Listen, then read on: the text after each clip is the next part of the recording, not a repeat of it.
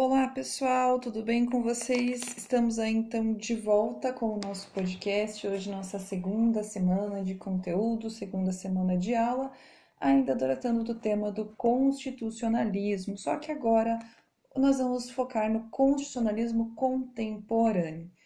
E semana passada foi muito interessante porque eu confesso que eu não pensei muito para começar essa iniciativa de gravar né, as aulas, mas né, conforme é, eu fui colocando, divulgando, é, várias pessoas entraram em contato comigo, é, comentando que ficaram é, incentivando né, a continuar esse projeto.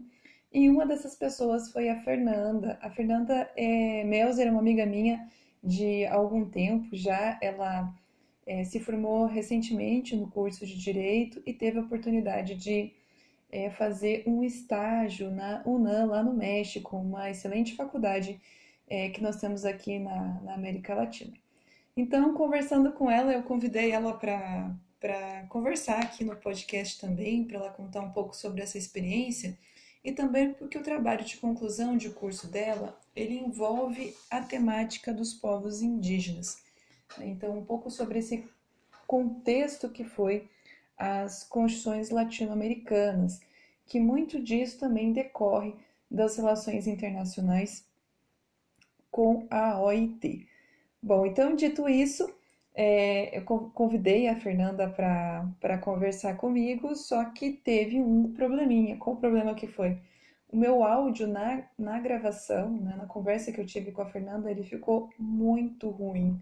Então, né, ontem eu dediquei um tempinho aí para aprender a fazer edições em áudio. E como eu tenho zero conhecimento a respeito desse tema, isso foi é, um pouco, né, assim, como é que eu vou dizer, um grande aprendizado, né? Deu para aprender bastante coisa, foi é, interessante. E essa semana também é, houve uma palestra lá na UNIC, na Universidade do Contestado, e foi muito legal porque é, eu tive a oportunidade de de ouvir a professora Amélia Rossi da PUC tratando sobre temas ligados com a questão do constitucionalismo em uma perspectiva aqui, né, regional da América Latina, e ela falou um pouco sobre o direito decolonial, sobre o constitucionalismo é, na América Latina, e para mim, né, eu confesso que apesar de ter passado pela PUC, ter feito mestrado por lá e ter assim uma certa um, um pouco de conhecimento sobre as questões socioambientais, é, muito do que foi comentado pela Fernanda e pela Amélia, para mim, né, foi um aprendizado, foi uma, questões novas sobre esses temas. Bom, então, né, essa é a introdução ao nosso tema do episódio de hoje, que é o constitucionalismo, parte 2.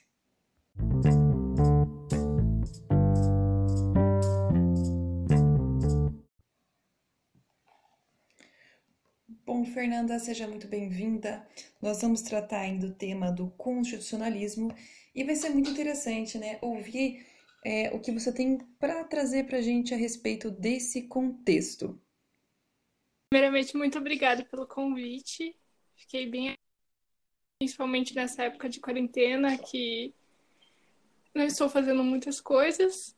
Agora poder ter a oportunidade de reestudar parte do que eu estudei antes de ir para o intercâmbio, para falar um pouco da do contexto histórico que das teoricamente novas constituições, das constituições depois da Segunda Guerra Mundial. Então, atualmente nós temos vários temas que estão ligados à questão do constitucionalismo, uma discussão sobre né, os povos da América Latina, suas constituições. Mas sabe, Fernanda, eu confesso que quando eu tive minha formação na PUC, é, que tem, né, esse, esse, que é reconhecida por essa questão socioambiental, por tratar dos temas indígenas, e não se falava, não se mencionava a América Latina, né? Isso foi mais ou menos ali no ano de 2007. E é bem nesse período que a gente vai ter aqui é, as constituições mais recentes né, da, do Equador é, e da Bolívia, que vão tratar de uma nova percepção a, respeito do direito constitucional.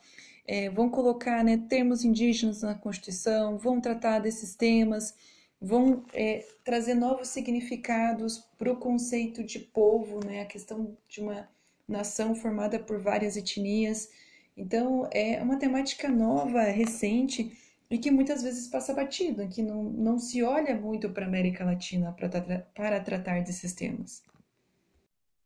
Sim, tanto que eu entrei na faculdade em 2014 e eu fui, eu até tive um pouco de disso em direito constitucional 2, mas eu só fui me aprofundar quando eu eu escolhi ter a eletiva de povos tradicionais durante a graduação.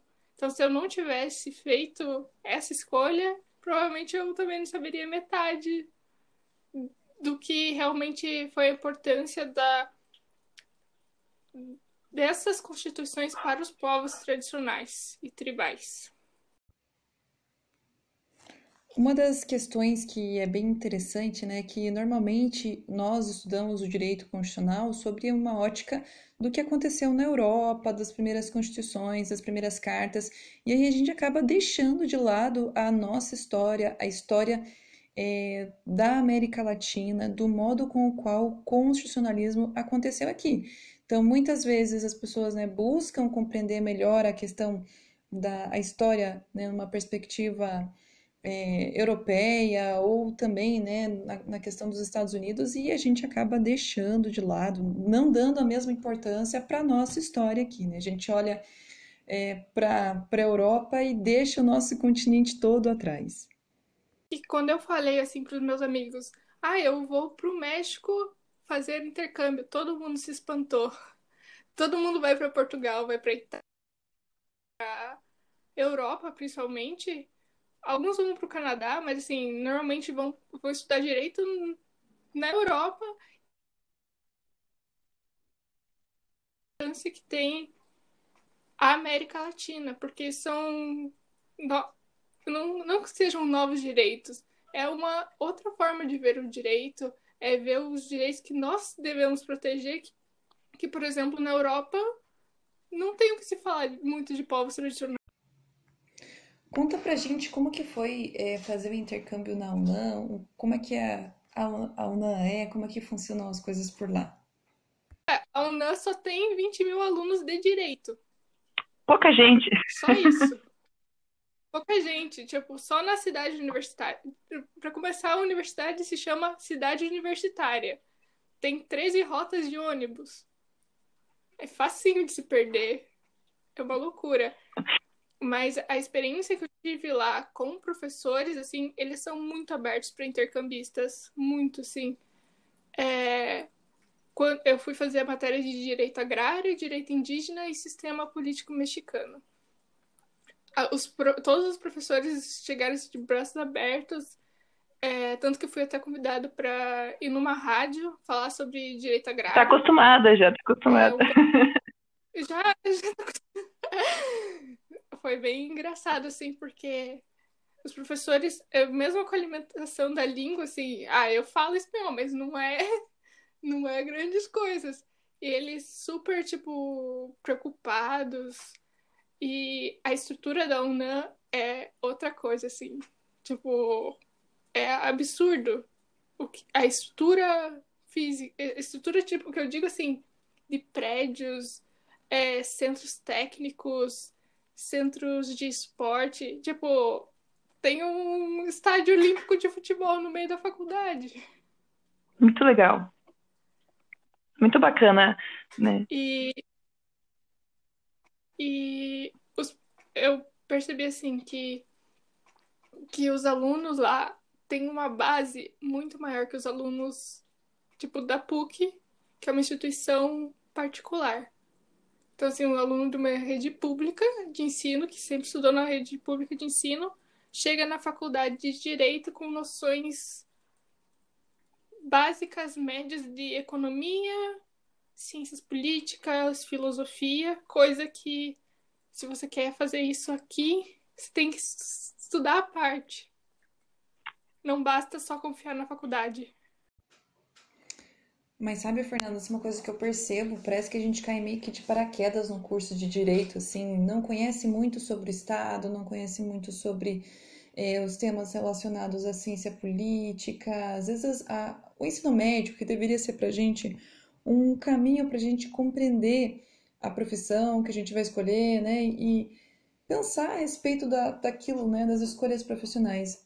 Infelizmente, né? A gente sabe que o ensino médio não, não, nos, não nos está preparando para compreender é, a respeito dessas profissões. Então, a gente tem uma base que né, é uma base fraca, infelizmente. Né? Independente se é da escola pública ou se é da, de um, uma escola, uma rede particular, a verdade é que nós não sabemos de muitas questões que são práticas, que são profissionais, e aí a gente vai acabar sentindo na hora de que começa né, a fazer o ensino superior uma, uma certa dificuldade né, para conseguir compreender essas temáticas. Comigo foi assim, não sei como, como é que foi com você.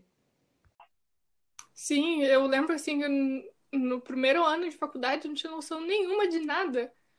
E para mim foi muito pesado, tipo, ter que estudar para as provas, para compreender a matéria que o professor falava em sala de aula, era muito complicado, porque querendo ou não, a gente não eu não, eu pelo menos eu não tinha uma base nem de filosofia, nem um pouco de teoria do Estado, o que, que era o Estado, que eu acho que a gente deveria ter aprendido já no ensino médio, ter essa base para para uma vida mesmo, para saber como se comportar e viver em sociedade.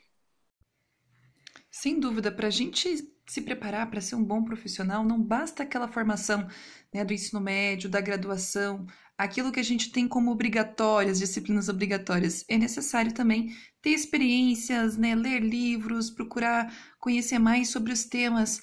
É, Fernanda, conta pra gente como que você escolheu fazer o intercâmbio, né? E, e por que fazer o intercâmbio aqui na América Latina? Não, é, como eu participava do grupo de direitos indígenas, povos tradicionais da PUC, é, tem uma amiga que ela foi para Colômbia. Eu, tá, eu e mais uma amiga fomos para o México e outra amiga foi para Colômbia estudar na Universidade Nacional da Colômbia e também teve uma experiência com o, os povos muito gigantesca, assim, que abriu horizontes dela também. Então, a gente tem que eu acredito isso que a gente tem que parar de só focar na Europa e abrir o leque assim, para quem está aqui do lado. Tanto assim que é, no dia que a gente, na PUC, eles reúnem todos os intercambistas. Aí levanta a mão quem vai para Portugal. 50 pessoas. Levanta a mão quem vai para Espanha, quer ir para Espanha, mais 30 pessoas. Quem quer ir para Itália, mais 40 pessoas. Aí você vê, conta 15 pessoas para América Latina inteira, sendo que tem muitos países com muitas oportunidades e com e que são universidades boas, assim, tipo, por exemplo, a Universidade do Chile, uma das melhores do mundo. E, e tá aqui do nosso lado. E as pessoas Bom, Fernanda, para a gente continuar aqui e né, ambientar o tema para poder falar melhor né, da questão das condições latino-americanas, do contexto que você vai trazer para a gente, vou rapidamente passar aqui por alguns pontos que foram vistos na aula 2 de constitucionalismo. Né? Que até assustei a Fernanda com a quantidade de slide de temas relacionados com o constitucionalismo contemporâneo, mas infelizmente em sala a gente não conseguiu né, por todos os tópicos, paramos no constitucionalismo latino-americano. Então vejam, na nossa nosso último episódio nós conversamos sobre né, a perspectiva histórica do constitucionalismo, né, nós passamos ali, falamos de gregos, cristãos, romanos e nos dedicamos bastante atenção para a, aquilo que aconteceu na Idade Média, ali as experiências da Inglaterra, e também as experiências dos Estados Unidos e da França. Então, nós vimos ali o direito como uma construção histórica, o surgimento do Estado moderno, né, a formação da comunidade política, o surgimento da Constituição escrita na ideia de limitação do poder arbitrário, do poder do Estado. Nessa segunda aula, que vai envolver o constitucionalismo contemporâneo, é necessário passar por alguns temas, como a questão do positivismo jurídico, é o marco que foi a Segunda Guerra Mundial para uma nova perdão, para uma nova perspectiva a respeito do que é o constitucionalismo e que né, hoje em dia nós é, ouvimos muito o termo neoconstitucionalismo. Então, um pouco sobre essas percepções que vêm aí após a Segunda Guerra Mundial.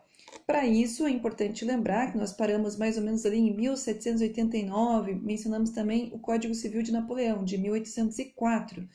Então, houveram vários momentos importantes no cenário histórico, né? A própria Revolução Industrial, o surgimento do sindicalismo, dos movimentos eh, de operários preocupados com as questões que dizem respeito à jornada de trabalho, né? A, o trabalho sendo encarado como mercadoria, que é uma das críticas é, do marxismo, que depois né, vai ser responsável aí por revoluções como a Revolução Russa e novas maneiras de se pensar o Estado, né? Nesse período ali, depois da, da Revolução Industrial, nós temos a Primeira Guerra Mundial e as primeiras constituições sociais. Então, em 1917, a gente tem a Constituição do México, em 1919, a gente tem a Constituição de Weimar. Então, são constituições que se preocupam com as relações trabalhistas e já trazem ali a necessidade de uma postura de prestação por parte do Estado.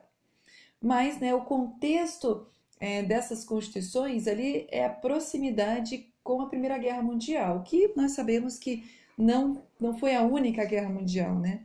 Ela foi um, um começo, uma preparação para aquilo que viria na sequência de 39 a 45, que foi a Segunda Guerra Mundial, que nesse momento histórico a gente tem alguns problemas que o positivismo jurídico não pôde resolver e que de modo que de certo modo fez com que o positivismo chancelasse né, é, ações do Estado que são inimagináveis e impensáveis. É, temos aí o surgimento dos direitos humanos depois da Segunda Guerra Mundial com as Nações Unidas e novas percepções a respeito do positivismo e do constitucionalismo. Por isso que a gente vai ouvir esses termos pós-positivismo e neoconstitucionalismo. Agora, voltando para aquelas experiências que aconteceram ali na Inglaterra, na França, nos Estados Unidos, né? Algumas questões é, for, foram vivenciadas naquele período e que nos ajudam a entender melhor, né? A formação do constitucionalismo. Então, veja, os ganhos das experiências é, do período medieval e moderno, um desses ganhos foi a questão da soberania, que deixa de ter a sua fundamentação com base na religião e passa, então, né, a não mais vir da origem divina, mas passa a ser atribuído ao povo, a soberania popular, né, conceito que também está lá no nosso artigo 1 parágrafo único da Constituição. É, nós temos também a questão de a origem do poder ser as pessoas. Então, as pessoas iam definir suas próprias regras de convivência, mas elas não poderiam fazer isso de maneira direta, portanto, elas precisavam do parlamento. E desse modo, a lei ganha um papel de destaque. Um dos problemas com é, esse pensamento da legislação escrita receber um papel de destaque é quando você desassocia a ideia de princípios e da parte valorativa que o direito possui. Então, a, a mera identificação do direito com a lei escrita, ela vai ser problemática. Nós temos, nesse sentido, um conceito chamado de monismo jurídico estatal. O monismo jurídico significa que a fonte da qual é, nós temos o direito seria o Estado e seria um direito único, por assim dizer. Nós temos o fim de uma pluralidade de regras e de costumes, passando então é, o direito oficial por parte do Estado. Isso, né, no caso da, da França, dos países da Europa, fez com que alguns costumes regionais acabassem sendo unificados a partir do Código Civil de Napoleão. Mas aqui na América Latina, o monismo jurídico estatal fez com que as legislações que eram das metrópoles fossem impostas nessa região, de modo com que as regras é, não escritas, orais, mas tradicionais, que regravam o modo de convivência daqueles povos é, originários, acabasse sendo ali, né, é, desconsiderada como, como uma regra de convivência, né? O, o que passou a valer seria esse direito oficial do Estado e esse Estado que era a metrópole.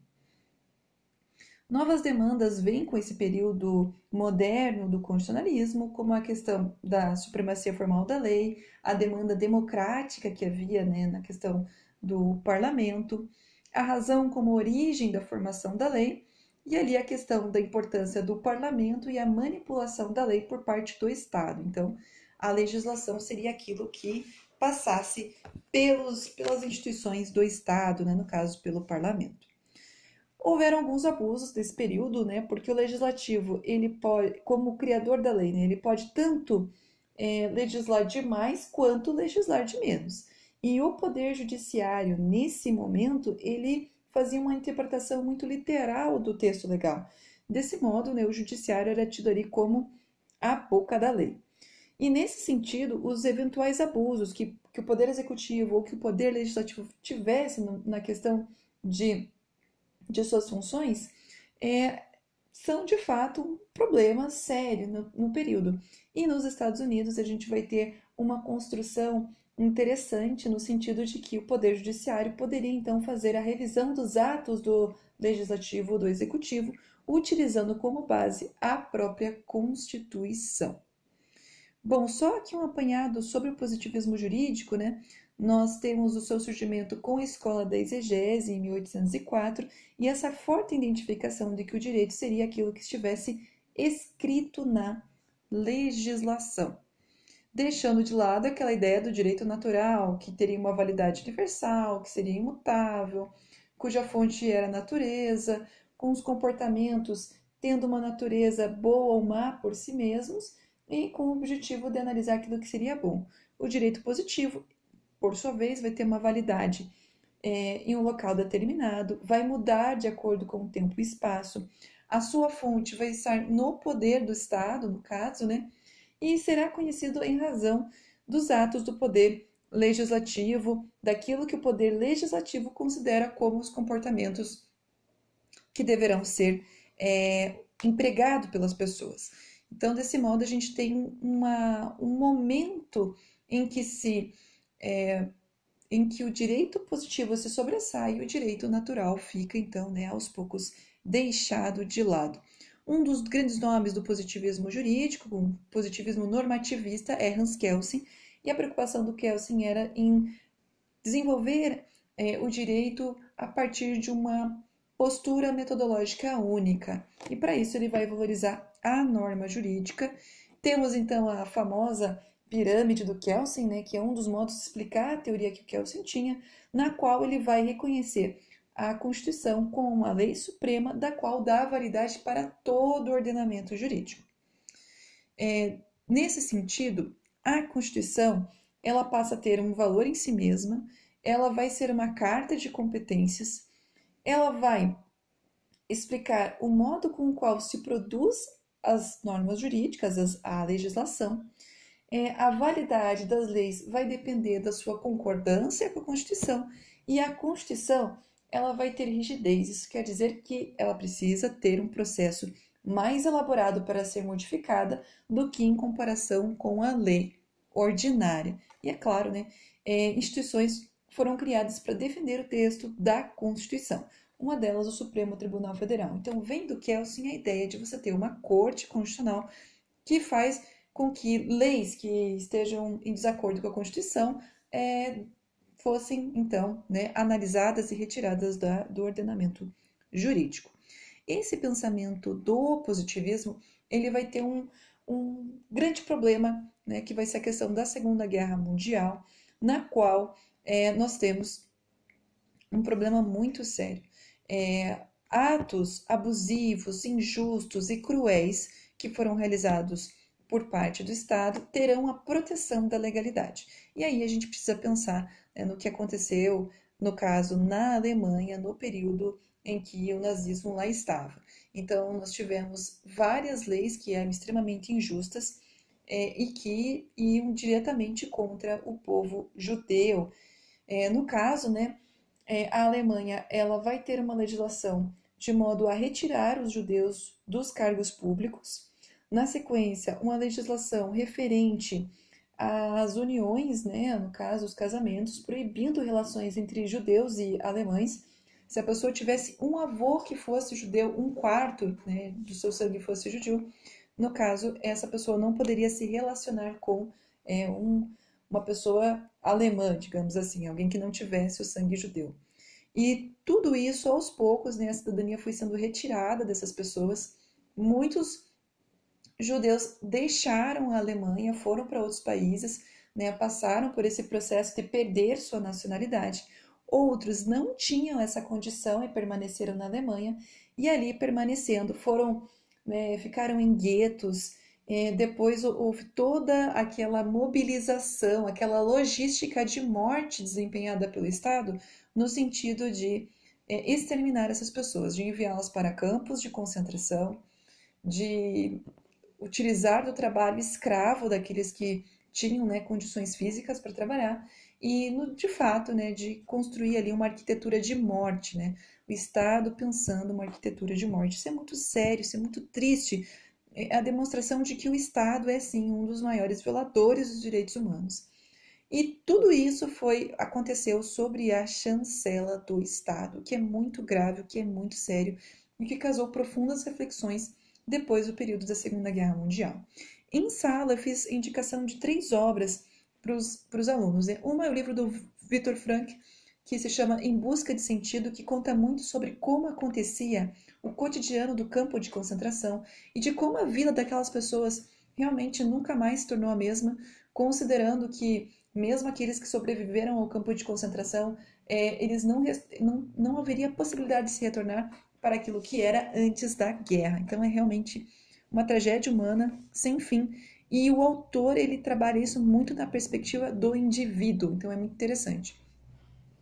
É, um outro filme que eu indiquei se chama Jojo Rabbit, um filme de 2019 que conta a história de um menino que era da juventude hitlerista, então tem toda aquela questão de como que as crianças é, estavam imersas nessa situação, nessa cultura, especialmente ali no final da guerra e principalmente como que os judeus eram retratados, né?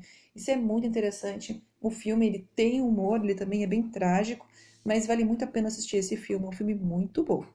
E o, o último, minha última indicação é The Man in High Castle, um seriado da Amazon Prime que conta, né, como que seria se os Estados Unidos tivessem perdido a guerra e o país fosse dividido entre os japoneses e os alemães. É um seriado muito interessante e vale bem a pena, assim, para a gente pensar o que nós faríamos se estivéssemos naquele lugar. Então, né, fala muito sobre sobrevivência, sobre adaptação, então é um, é uma, um seriado que é, vale muito a pena assistir. Eu recomendo muito. Bom, dito isso, queria agora tratar um pouquinho sobre a questão do pós-positivismo. Então, considerando né, a dificuldade que o positivismo teve é, de evitar com que esses atos injustos acontecessem, nós temos ali uma série de críticas que, que são realizadas ao positivismo. A separação do direito e da moral, a sua visão científica e avalorativa do direito, e é claro, né, para o positivismo, as regras possuem uma importância maior do que os princípios. Os princípios eram usados no sentido de integrar as normas jurídicas, quando haviam ali lacunas. Desse modo, é, uma nova perspectiva surgiu e uma perspectiva com grande preocupação moral. Então, o enfoque pós-positivista, ele pretende né, é, compreender ali o direito aliado à ideia de justiça, aliado à política, aliado à moral. Então, analisando os problemas jurídicos também por uma dimensão valorativa, compreendendo o direito dentro da finalidade moral e da finalidade de justiça. E o mais importante, né, é dar eficácia normativa aos princípios. Então, os princípios, eles se tornam ali é, normas importantes para o ordenamento jurídico e parâmetro para os casos mais difíceis. O neoconstitucionalismo vem junto com a ideia do pós-positivismo. Então, no neoconstitucionalismo, além da limitação do poder político, é preciso dar eficácia à Constituição, realizar né, aqueles direitos fundamentais que ali constam a Constituição passa a ter um valor em si mesma e com isso nós queremos né, concretizar valores e garantir condições mínimas para as pessoas. Desse modo, haverão novas maneiras de interpretar a Constituição, principalmente baseada né, nos princípios, né? como que esses princípios eles vão nos ajudar a fazer a interpretação. E, gente, nós vamos ter uma aula sobre hermenêutica, constitucional, e aí a gente vai falar um pouco mais sobre esses princípios, combinado?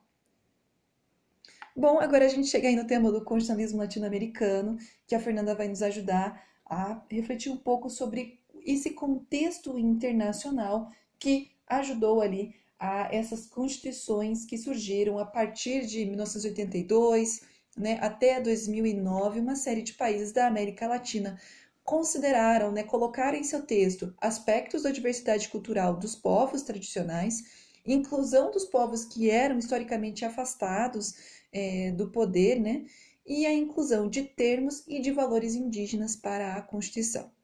Bom, Fernanda, conta um pouco mais para gente sobre o seu tema de pesquisa e como que são essas relações aí é, internacionais que ajudaram o desenvolvimento do novo constitucionalismo latino-americano.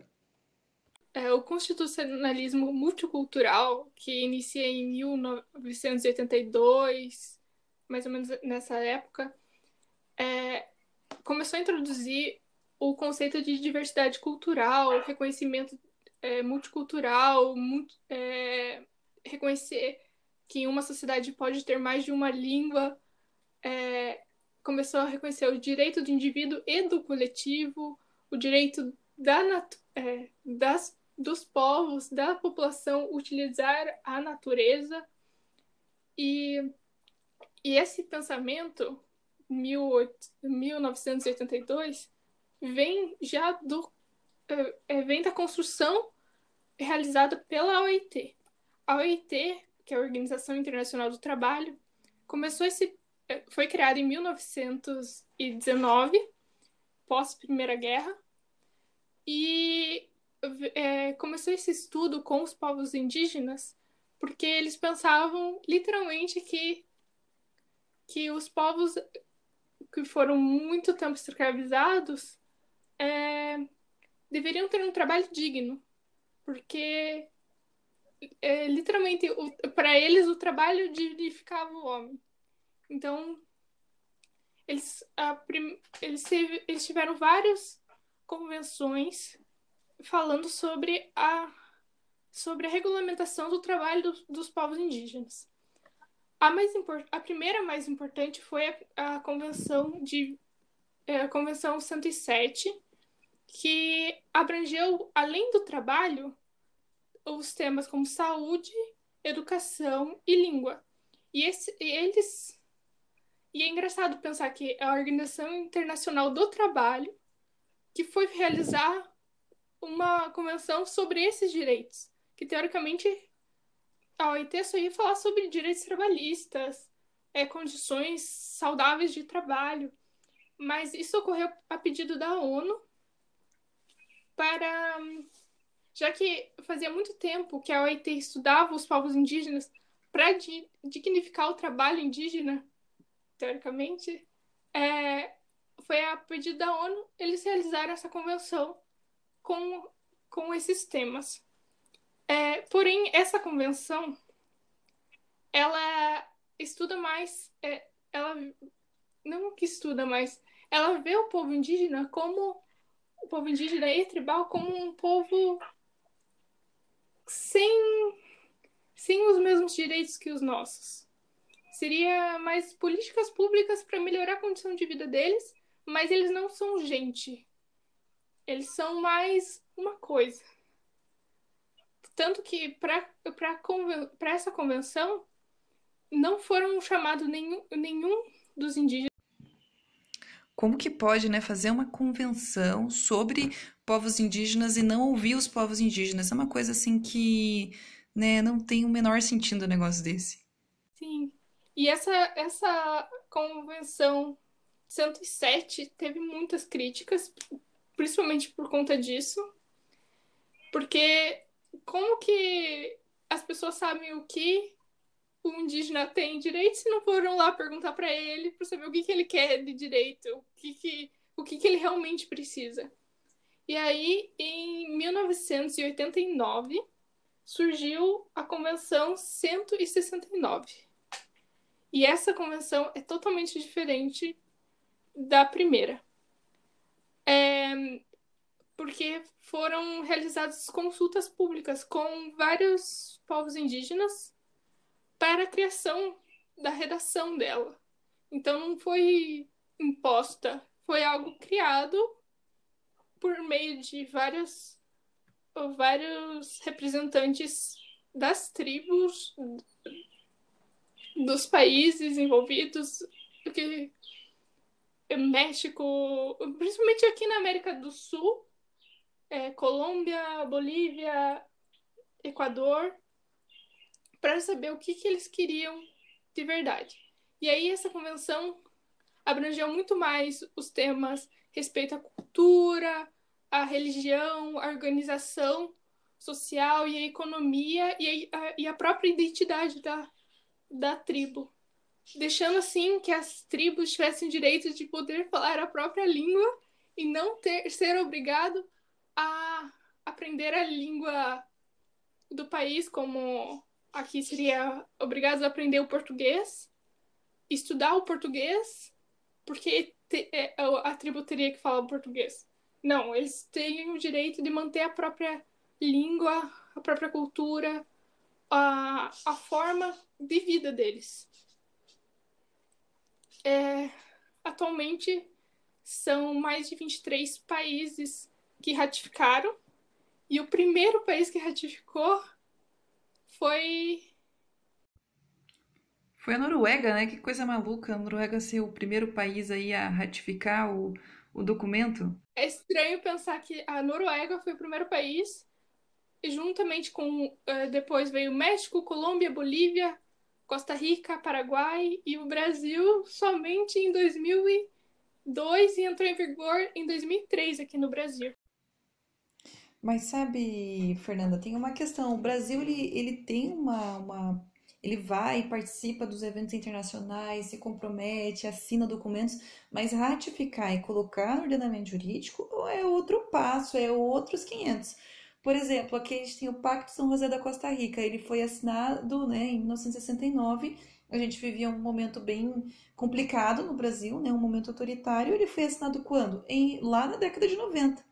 Então, nós temos, assim, uma questão que é o compromisso internacional que é assumido e a outra que é você ir lá, é, trazer esse compromisso internacional, ratificar o tratado e realmente né, criar políticas que, que atendam aquilo que, que se compromete no tratado.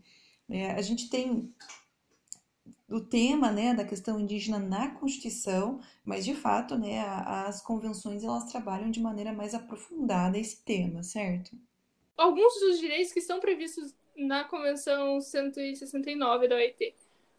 Porém, não é tão abrangente quanto a, a Convenção. Assim, é só cinco linhas e é isso que a gente tem na Constituição.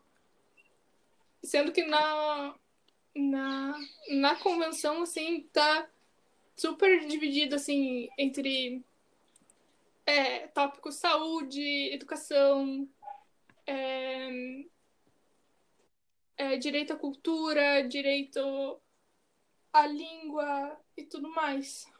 O Brasil foi um pouco atrasado, porém, agora na, na teoria temos a lei inclusa no nosso ordenamento jurídico, mas na prática, como verifico nos meus estudos.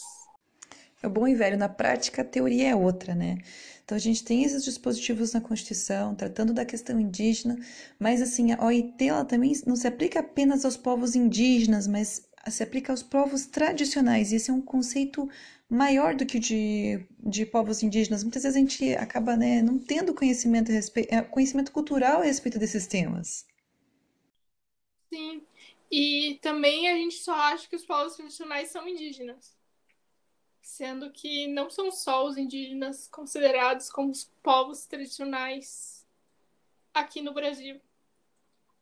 Como eu disse antes, os pescadores são, os ciganos são povos tradicionais, os quilombolas também são, todos com suas formações, com os mesmos direitos que está na Convenção 169 da OIT.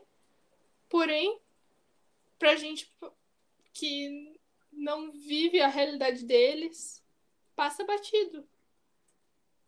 E eu realmente acho que a gente perde muito culturalmente não tendo contato com eles, não estudando eles de verdade. A gente só tem uma base na escola e ponto. E assim, uma base bem curta, assim, não tem nenhum aprofundamento. E eles fazem realmente parte da história do Brasil. Como se tivesse escondido, né?